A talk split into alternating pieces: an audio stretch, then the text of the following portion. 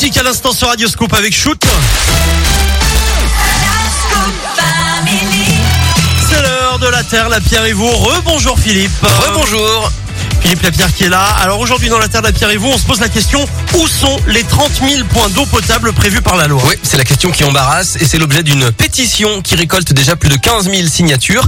Alors le problème, c'est que la loi n'est pas respectée. Depuis janvier 2022, ça fait donc euh, un an et demi maintenant, les établissements recevant du public accueillant plus de 300 personnes sont obligés de mettre à disposition au moins un point d'eau potable, visible et gratuit.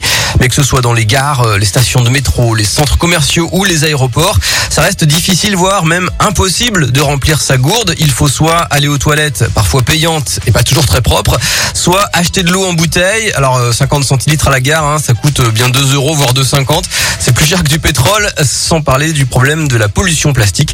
Il est donc temps d'avancer, selon Claire Dullière de l'association Zéro Déchet Lyon. Il y a un enjeu sanitaire, on va dire direct. Il y a de plus en plus de périodes de sécheresse. Euh, voilà, un besoin immédiat, l'accès à l'eau, c'est un droit pour tout le monde.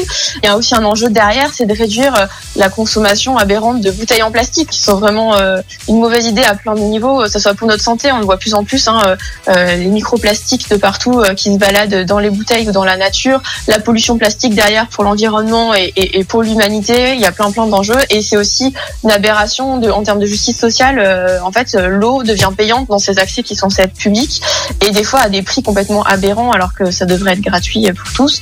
Sachant qu'un Français sur deux en moyenne a une gourde maintenant, donc euh, voilà, il y a un vrai besoin et des vrais enjeux. J'ai contacté la SNCF qui me répond que des fontaines ont bien été testées, mais il y a eu pas mal de problèmes, hygiène, sécurité, risque de glissade, difficultés techniques. Mais bon, la loi c'est la loi, donc des fontaines à eau sont spécialement créées et vont être déployées à partir de cet été dans 170 gares. En priorité les dessertes des JO et de la Coupe du Monde de rugby, 170 gares sur 3000, ça fait à peine 6%. hein. Alors il paraît qu'il faut pas dire fontaine, je ne boirai pas de ton eau, mais pour l'instant les fontaines là, eh ben, on les cherche encore. Merci. Quelle belle chute. Merci beaucoup Philippe. La Terre, la Pierre vous.